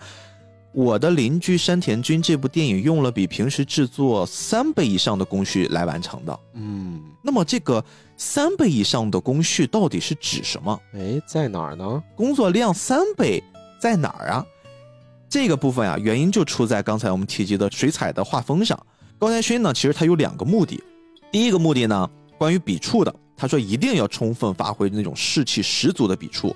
就比如说刚才我们说那个大半夜的，有人骑摩托车啊，去在他们家周围炸哄，就突然一出去，你会发现那个线条非常的狂浪啊，就是那种 特别夸张的粗糙的线条。它的边线在那个时候又出现了很多，呃，像是多层描线，哎，对，出现的那种抖动感对这个大王，如果从你的角度来说的话，这应该不是一个很容易画的事儿。啊。就别看画面简单啊，这不是一个很很容易画的事儿。我自己平常画一个封了口的这种钢丝线，咱以前节目里也讲过，钢丝线的这种人物外形怎么画，特别是速写功底好的人，我怎么样子一笔成型，然后中间怎么样的区分，是吧？那我可以达到怎么样子的最优解。但是你让我画完一遍不算，那我后面还得再多描两遍，我是不是多描两笔？那我画十张是不是就多出了几倍的好几倍的这种 工作量？其实这个是很好想的。是的，是的，这事儿不过在现在有一个人很好的传承了，我们也聊过雾山五行的灵魂导演是吧？他这个线条也是非常的不得了呀。然后高田勋的第二个目的哈，他是要尽量有这种水彩感，嗯就这两件事其实是最终决定了，呃，我们这个工作量翻了三倍的主要原因。那么既然翻了三倍，是哪三倍呢？我们来细数一下。第一，你肯定要先正常画原画的，因为这毕竟是一动画片嘛，你要把原画给画出来，这是一倍了，传统的工作量。第二个是你要去做一个便于上色，并且要符合高田勋所要求的那个笔触的线条，就只做线条。做这个线条是为什么呢？除了笔触之外，是为了给第三步做服务。他会专门再画一个指定溢出的，或者是指定要留白的范围的一幅画。就是你会发现，它这个上色，因为它都不是封口的，它那个颜色有的是溢出的，有的是包裹的啊，有的是会闪一个小口的，这些都不是随机的，都是他们细致到每一幅画都指定好了，就在这个人的，比如说穿了一个黄色的 T 恤，那这个黄色 T 恤这个颜色到底是溢出线条一点，还是留着一点，全部都是一点一点的要有精确的要求。啊，等于说他把这个描线的和上色的这个层给分开了。分开了，而且都是单独要做一遍，等于说加起来就是三遍，然后再丢进 CG 里了，哦，这个一听有点麻烦。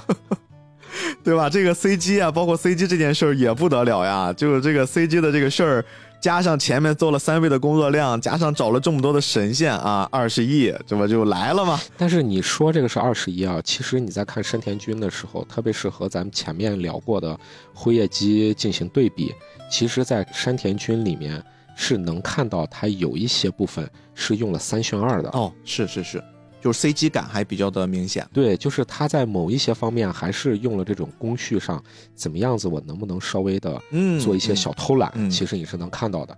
但是你在辉夜姬里面，就已经能看到它是完全的不计成本了。但是啊，这个时候又有但是了。吉卜力头号黑粉子将日本动画推向世界舞台，著名动画监督押井守又说了啊，这个前缀可真长，说其实真不至于花那么多钱啊，那些就是色彩技术啊，其实用数字技术一键就可以搞定。说白了，就是牙井手的意思就是高田勋你还是不行，技术不行。我我也想反驳一下，那也难怪他自己本身也做不出来呢。但是这事儿就看大家怎么站队了哈，你到底是站在押井守这一派，还是站在这个高田勋这一派？不过我可以给高田勋这一派的支持者再做一个信息补充啊，嗯，在制作山田君的这个期间，因为高田勋本身别看是这么一个还挺木讷的老爷子的形象，但其实他做了非常非常多在动画上的创新。你知道 CG 动画这件事，吉普力其实做的还算蛮早的。而且他们做的也比较成功，但是在这个地球上有一家专门以 CG 动画享誉全球的公司，叫迪士尼。哎，就在做山田君的时候，迪士尼动画团队其实来吉普力拜访过的。哦，他们看到了高田勋最近在用这种技术做山田君的时候，其实是赞叹不已的。因为其实从他们自己本身制作的那个流程工序和他们自己创作的绘画风格来说的话，迪士尼是有他自己固定的风格的。那山田君和以前吉卜力做的东西是不太一样的时候，他们是能看到作为高田勋这个创作者他自己个人的自我表达，对，他是能看到自我的一些印记。嗯，总之就是大家站押井守还是站高田勋，这个请你自便啊，我们只是给大家提供了一些线索。这个事儿呢，就这么一直磨，一直磨。哎，说好听点儿，就是让这群制造大佬们不断的突破自我，对吧？但是你说不好听的，就是给他们真的是折磨的够呛啊！就这帮人。那么又据啊，吉卜力头号黑粉头子将日本动画推向世界舞台的著名动画监督亚江守啊，他又来了。他说：“你瞅瞅，我我很严重的怀疑逼哥是不是把这个前缀加上是为了我们的撑时长？没有没有没有，这个确实我们要尊敬一下亚江守先生啊啊。”他就又有意见了。他说：“你瞅瞅高天勋说的那些话啊，你明明自己也不会画画，你非要说什么？哎，我要水彩质感，我要那种没有轮廓的填充色彩的感觉。”而且你还这么缀了一句，说我不管你先给我画出来看看，具体怎么做你们去思考。你说这事儿谁不迷糊啊？这押金手就抱不平了。我觉得这个他说的其实也挺有道理的，就心疼下面的工作人员。这个是真的是很有道理啊。作为本身自己也接活的一个创作者来说，这个是时常就会遇到的一些各种各样的问题，拳头都乱紧了，是吧？听到这些话，我现在已经对这个事情看得很淡了。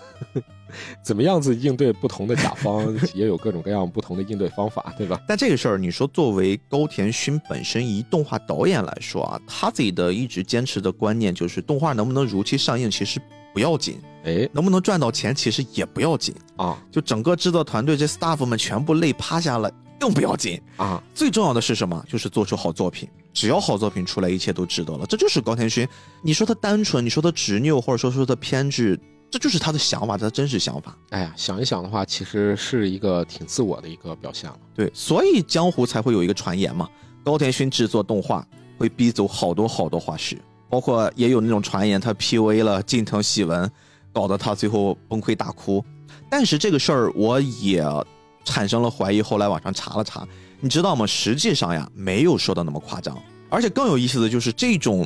比较贬低啊，就让我们觉得高田勋怎么是这样的一个老爷子？这个人呢？这个话的源头其实反倒是来自于宫崎骏和铃木敏夫，就自己关系最好的兄弟啊，就是黑他两句啊。这确实他们之间的关系就是这么黑来黑去的，被好兄弟出卖了。对，但你知道吗？实际上绝大多数跟着高田勋就一起做这个作品的画师，人家做完之后其实还是很感激高田勋的。嗯，就你知道，过程是过程，结果是结果嘛。他毕竟。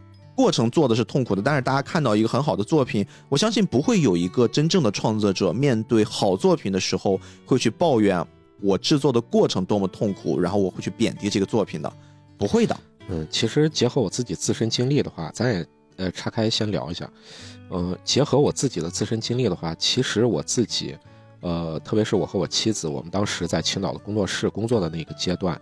现在回头来看，还是蛮辛苦的一个阶段的。嗯，你不管是从你赚的稿费上多么的廉价，然后中间你又有怎么样子吃上怎么省，然后你生活上怎么节省，怎么样子住在工作室遇到各种各样的问题，但是你现在回头来看，自己的技术提升的最快速的阶段，其实就是在那个时候。哎，当然了嗯，你自己在创作过程中达到了某一个阶段之后，你肯定会达到一个平台期或者是一个瓶颈期，这个是肯定的了。对，每个人进步最快的阶段肯定都是最初的那个阶段了。但是你自己回头来看，自己有没有在那个过程中怎么样子的努力，怎么样子的能突破自我，其实就是在那个时候有很明显的那种感知和感受。嗯，话说回来啊，真正那些厉害的创作者，真没有一个我觉得都是那种和和气气的，就跟你说啊，这个也行，那个也行，就能做出好东西了，对吧？哎，是的，宫崎骏，你你不要，你好意思说高年勋吗？宫崎骏在他手底下干活的那些人，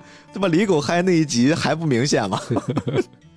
真的，你好到哪儿去？就大家其实都一样，但是我觉得这反倒作为一个观众应该感到幸福，就是还有一部分创作者是用这种方式去对你们看到的这个作品负责。我觉得这应该是另一种层面的幸福。嗯，其实我自己现在来说，我自己没有组建工作室，其实有一部分原因是自己在这个上面过不了这个坎儿。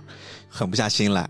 哎，对，就是你自己如果说完全是属于自己创作的话，那么我就是自己把握自己的这个度就可以了。嗯但是如果说我组建了工作室，招了其他的人，我到底是要要给人很好的待遇呢，或者是给人家呃很轻松的工作环境，还是说我要狠心的去逼底下的为我工作的这个人？我对这个事情上是挺矛盾的，嗯所以我在这个上面就没有那么的。嗯，怎么说呢，就没有那么的狠心嘛，或者是自己狠不下心来。这个动画做的差不多了呀，接下来就到了喜闻乐见的宣发环节了。哎，还有故事。首先啊，先说一说铃木敏夫这边啊，这个一般宣发到了这个环节都得铃木敏夫来牵头了，因为吉普力几乎所有的作品都是他负责宣发的嘛，就包括一些什么海报文案呀，选什么样的宣发方式啊，选什么渠道啊。包括怎么去哄这些导演们开心，让他们去配合宣发，就这个大王可以想象吧？见人说人话，见鬼说鬼话。哎，对，就其实作为这次是我的邻居山田君，但是这个邻居的概念其实还真不是山田君作为吉卜力的首部作品。严格来说，还有一部也是讲邻居的故事，哦龙猫嘛，哦，你看不到的邻居嘛。包括久石让给龙猫写的，其中有一首歌不是叫《邻居家的龙猫》？哦，是的，是的，作为邻居这个概念，可能呀，后来大家推测也是最早就是铃木敏夫不是牵头做的这个项目嘛，也是引起他兴趣的原因之一。我觉得就是龙猫当时太成功了，啊，再来一邻居。但是你知道，到了真的要定夺宣传语的时候，哎，又犯难了。最大的困难呀，其实是有一个场外信息的，特别好玩儿。哎，就这个最大的困难呀，就是不确定高田勋老爷子会不会拖更，因为他之前所有的作品就没有一个准点儿的，哎，真的就当时给铃木敏夫折腾的够呛。哎这个也是很头疼。对，所以他有一个应对办法，就是他这一次干脆摆烂了，在宣传片儿就宣传片都已经发布了，里面加了一句话，我估计故意就阴阳怪气自己这老伙计，他说制作顺利延期中。你品品这句话，制作顺利延期中啊，就是意思就是高彦勋你有点逼数啊。然后比这个还要让铃木敏夫头疼的，就是高田勋其实是一个挺记仇的人，啊，有点小心眼儿。就这个呢是有一段故事的。刚才我们也提过，这部电影跟他临近的其实是幽灵公主嘛哎，是的，宫崎骏在那边忙活的。铃木敏夫他还有一个身份，就是德间康快的小弟，就是你能办吉普力，其实主要是源自于德间康快那边给的赞助，嗯然后把铃木敏夫给派过来嘛。所以说他还有一部分的工作是要处理德间康快那边的事儿。当时刚好啊，德间集团账务出了一些问题，就在幽灵公主那个期间啊，啊，所以铃木敏夫特别忙，就他自己说的，就是白天在那边忙得焦头烂额的，晚上也不怎么睡觉，就再跑回来跟宫崎骏那边再去来回那么倒腾商量他这个进度呀，研究研究他自己做的这个剧情什么的。就这事儿其实是被高田勋看到眼里了，他说：“你是一个制作人哎，拜托，你心思怎么就不在作品上呢？”就是他其实有点误解铃木敏夫了，铃木敏夫其实也在做正事儿，但是他更多的高田勋是站在一个创作者的视角，他觉得你制作人就应该更专心的在作品上，你那边交给别人去忙嘛。这个是后来他们解释过，但是高田勋心里面一直有那么一截儿啊，铃木敏夫也把这个事儿也比较上心，所以说这次在制作山田君的时候啊，他就特别认真，他特别在意这个东西。作为一个合格的制片人，我一定要时常伴你左右，一定要围绕你来转啊，我一定要服务周到。对，一定要服务周到。那么山田君他的特殊性，它是一部轻松的，对吧？描写家庭氛围的一个外在表达的，由四个漫画改编成的电影。嗯，那么结合一些当时的时代，还有日本人骨子里面，其实就有一种那种怎么说，就非常严肃的。那种面对喜剧的状态，就是他还不是像我们中国人，就是那种喜剧是真的能敞得开怀的笑。你发现日本很多喜剧都是一本正经的板着个脸那种，说出那种很无厘头的话。就日本观众更能接受这种的方式的喜剧，就是也比较喜欢一些明朗的、健康的那种笑点。就是你这种黑色幽默你吃不开，所以说呀，当时铃木敏夫给出的第一版文案，他考虑了这么多之后写的是叫“阖家平安”。是全天下的愿望，然后呢，在这句话的副标题就写了个叫“欢笑、泪水和感动”啊，熟不熟悉啊？记不记得我们这个 这是个老套路了，《天空之城》里面啊，好看、好听、好治愈，是吧？就好吃、好玩、好欢乐啊，比较习惯的这种套路。但是这一版被高田勋立刻就否掉了。他给了一个理由呢，是觉得这句话不符合他的电影内容。嗯，因为高田勋本身是一个挺反感营销的人，就他认为宣传其实是一件很危险的事情，就是你宣传一个不好，会把人们狂热的引向某一个方向。哎，我觉得其实他说的挺有道理。就你比如说结合咱们现在这个时事来看，也幸好老爷子就没在这个时代看到现在的电影营销啊。是啊，你比如说你看一眼抖音，我估计他就能气死了。特别是咱们现在那个电影营销和过去的还是有很大差别的。哦，还真是。你知道最近。电影圈一些老师们在讨论一个话题，我自己其实也参与讨论，我觉得挺感兴趣的，也挺让我反思的。就大王，你有没有发现现在的一些电影院里面那种点映、路演，哎，那种活动，就基本上全程没有在聊电影，跟电影一点关系没有。比如说啊，我跟你表个白，说点什么土味情话，然后一起拍个照，制作点热点，然后做个蛋糕，甚至跳个什么科目三，就全是这种东西啊。就是非常的服务粉丝嘛，哎呀，就是很难去表达那种心情。其实就是一个有点像是往粉丝化逐渐渐变的那么一个感觉。对对对，就是他做的所有的这些事情，都是在让电影里面的不管是演员或者是导演或者是等等他们这些人去怎么样子服务粉丝。嗯。我们反正也不好说这件事，但是至少对于高田勋先生，他在当时的那个阶段，上个世纪末的时候，他就严厉的表达出了自己对于宣发这件事情，特别是跟他自己作品不是那么有关联的宣发，他是无感的。那么这个事儿，铃木敏夫啊，他肯定也得听呀，没办法，这是活神仙又说话了，所以他就为了哄高田勋开心，就想到了。哎，最近被折磨的够呛的那个近藤喜文，哎，随口说过一个词儿，这个词儿呢好像还挺有意思，叫什么呢？叫随便。所以啊，你听听啊，后面改的就有意思了。他第二版就改了一个叫日本大师级导演高田勋的最高杰作诞生，主体不是活下去，而是随便。这个活下去的这个梗是来自于哪儿呢？就是幽灵公主，因为他们几乎是同时间上映，一前一后嘛。幽灵公主那边高喊着活下去，然后这边高天勋就随便 用咱现在的话来转化一下的话，就是躺平躺平。哎，对，这事儿没完啊！至少这不给甲方看东西得多准备几版吗？后面还又写了几个啊，听听啊。五口人，一条狗，交织着欢笑、泪水与感动的每一天，还有点点点什么来着？你 看这个这个结尾 就很调皮啊，就是还有什么来着？哎，就很无厘头，就他想跟这个作品尽量做一些匹配。还有下一个，超越《幽灵公主》的吉普力工作室第二部国民级电影啊，自己打自己啊，这个制造内部矛盾，自己互相掐。再来，为全国人民送去幸福和活力的名导高田勋的，可能是最棒的作品啊！你看这个啊很注意广告法啊，可能是最棒的作品。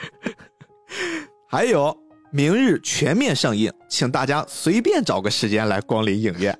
这是他写的一批文案，然后拿去给高田勋去想啊，就你选一个。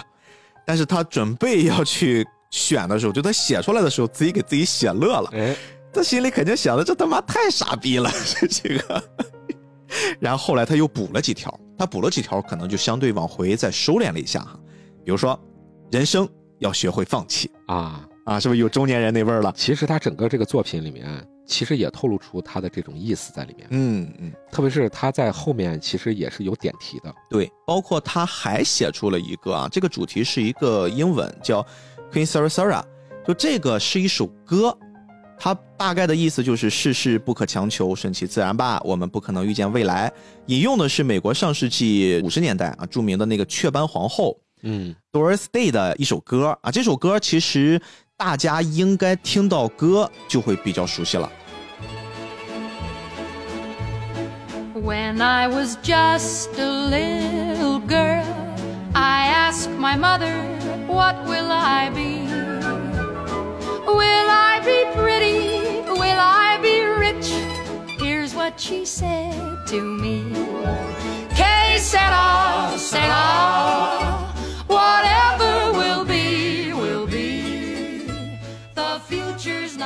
虽然这部作品没有直接引用这首歌，但是这个歌词所表达的他们的立场，其实放到了山田君这部电影的最后，用一种其他的方式把同样的意思给唱出来了。对，是的。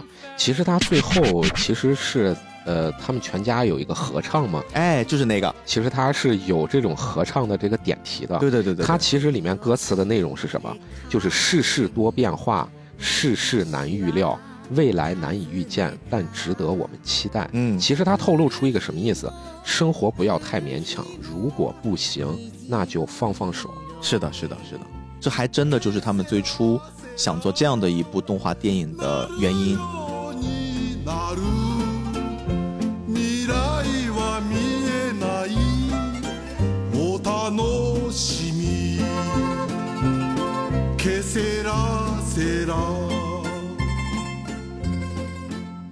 但是最有趣的又来了啊！零零散散的用各种方式哄着高田勋，按照他的想法写了这么多宣传文案。哎大王，你猜猜最后这部电影用的定版是什么？啊，我猜一猜，难道是随便的那一版吗？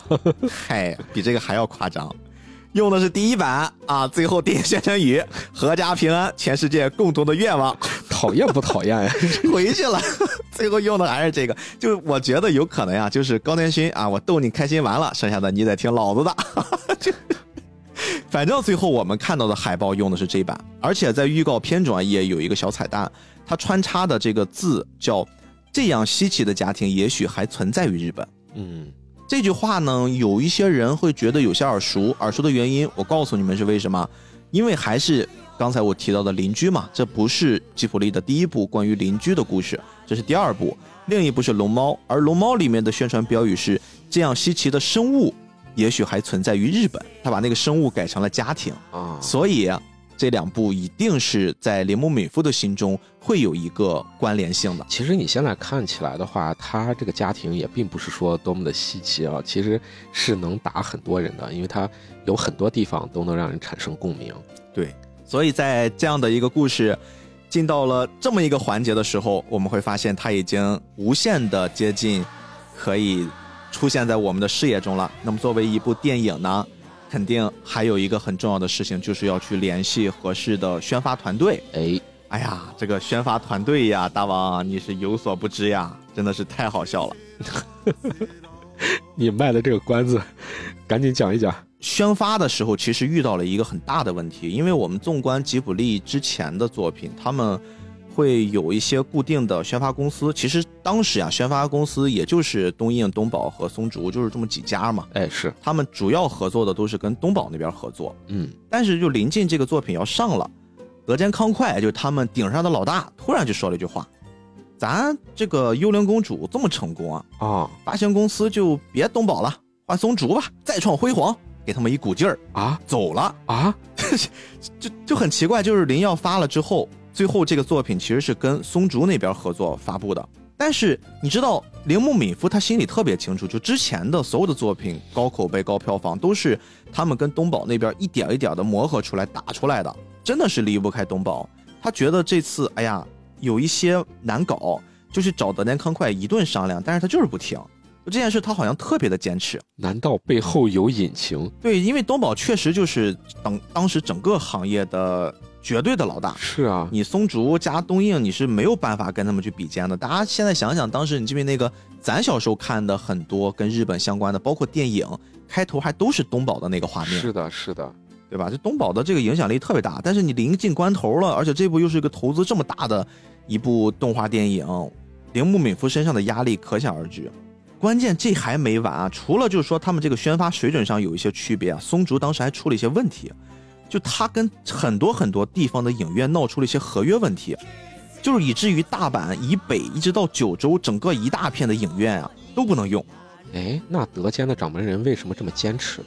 就这件事一直是一个谜团，就包括到录制节目期间，我还一直在找这个问题。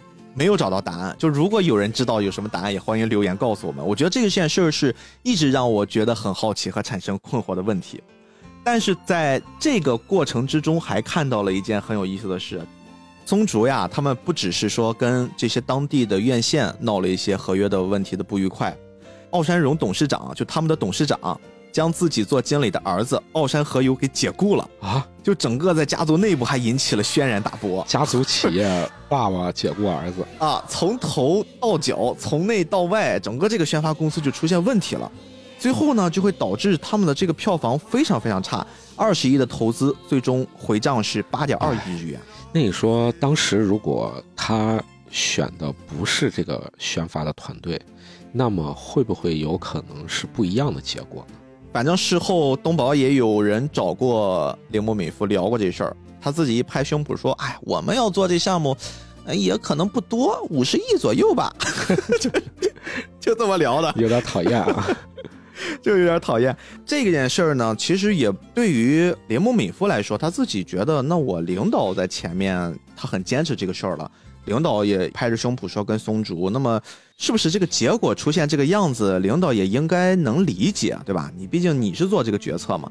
所以当时在德间集团的全体员工，他们会有一个汇报业绩的这么一个环节上，还闹出过一句很有意思的事儿。你知道，就是因为换了发行公司之后呀，哎，铃木敏夫就感觉，哎，你是不是社长得背个锅？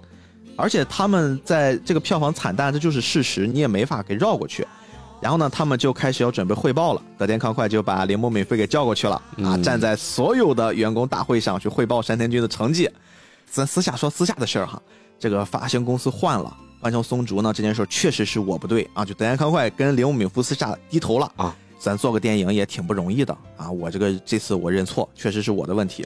但是到了这次员工大会上。德田康会在上面讲话，请我们这次负责山田君的这个总制片人铃木美夫上前跟大家汇报一下，并且在铃木美夫上台之前，他补了一句啊，大家都知道，我的邻居山田君呢票房惨淡，这要完全归咎于铃木美夫，直接就给甩锅。刘美福其实跟德间康快已经工作很多年，他也大概知道自己这大哥是什么臭德行哈，但是他确实没想到你这么搞我是吧？直接给我甩黑锅啊！他补了一句：“下面就请铃木敏夫讲一讲他的失败心得吧，我也很期待他的发言呢。”就用这种方式把铃木敏夫给弄上去了，然后铃木敏夫就在上面说：“哎呀，被他坑死了，被他坑死了。”然后他就认了，说这个锅那么老弟我就背了。各位好，一切如社长所说，然后就开始。开始总结错误，然后他一边聊着一边还瞥了一眼德间康快，他就一脸坏笑看着他，然后他就说啊，行吧，那我就认了。失败的原因就是在于我们把发行公司从东宝换成了松竹，吃了大亏。所以之后大家会看到，从这部作品往后的吉普力作品的发行公司基本上就全是东宝了啊。所以我其实现在就挺疑惑的，这个事情当时是怎么决定的？对对对，就这件事情确实是一个还需要我们再去花时间去考证一下的。但是这件事弄得铃木敏夫灰头土脸的，有一个人反倒还站出来给他鼓气。按理说他也应该会更灰心丧志一些，就是高田勋啊。高田勋他自己对于这件事的看法是这个样子，他觉得就算这部电影没有火，我们也要以参与他的制作为荣。他觉得这件事太苦了，因为本身做了一个和吉卜力以前的画风的调性非常不一样的一个作品，实现了那么多的技术探索，其实也是一个挺有意思的事情。是的，作为高天勋自己本身的话，其实他是享受这个过程的。嗯，这些故事就是关于我的邻居山田君创作背后的故事。然后我们第一次用这种特别大的篇幅，几乎不聊作品的这种形式。而是换成以内幕花絮支撑起来整期节目的方式呢？一方面，我觉得是我们新的一年的尝试；另外，也是菠萝油子力图打造，对吧？全中文互联网最完整的关于吉卜力系列的这个节目，我们给它再添了一片瓦片。故事的结尾，我的邻居山田君这部花费了二十亿日元的巨制，总作画张数超过了十七万张，制作周期呢长达三年，投入了无数人心血的作品，最终票房呢仅有十五亿多一点点。这件事儿被宫崎骏气得大喊：“我以后再也不要让他做电影了。”同时也被押井守啊，我就不念他那个很长的 title 了，被推测呢，这其实就是高田勋和吉卜力产生裂痕的最主要的导火索。但是也正是因为这部作品，才让宣布隐退的宫崎骏重出江湖，创造了令世界惊叹的《千与千寻》。我的邻居山田君当然也没有那么难看，反倒他成了可以与时间抗衡的一部经典。最后，我想引用铃木敏夫的一段话结束本期节目。在一九九九年的九月，为了配合英文版的《幽灵公主》在美国上映，纽约现代艺术博物馆举办了放映会，播放了吉卜力工作室的所有的作品。在播放会最后的一天，所有的活动都结束后，MoMA 的电影部门负责人把铃木敏夫叫过去，说：“非常感谢吉卜力对这次放映会的支持。所有的电影我都看了，其中有一部尤其精彩，就是我的邻居山田君。能不能将他纳入 MoMA 的永久展品呢？”还有一个人也是无比喜欢山田君这部作品，就是出资方日本电视台的董事长世家启一郎。他还在世的时候呀。曾经就对铃木敏夫非常的照顾有加。有一次，他对铃木敏夫说：“阿敏，你知道吗？在吉卜力的那些电影里面啊，我最喜欢山田君了，可惜没有能够大卖。但是我还是很喜欢高田勋老师，所以才有了那句：不论要花多少钱，我都会想方设法的去投。另外，就把这部作品当做送给我死的时候的礼物吧。”后来也真的就因为制作时间太长，最终没有看到成片，世家启一郎就离世了。那么这部作品就是我们先前聊过的《辉夜姬物语》。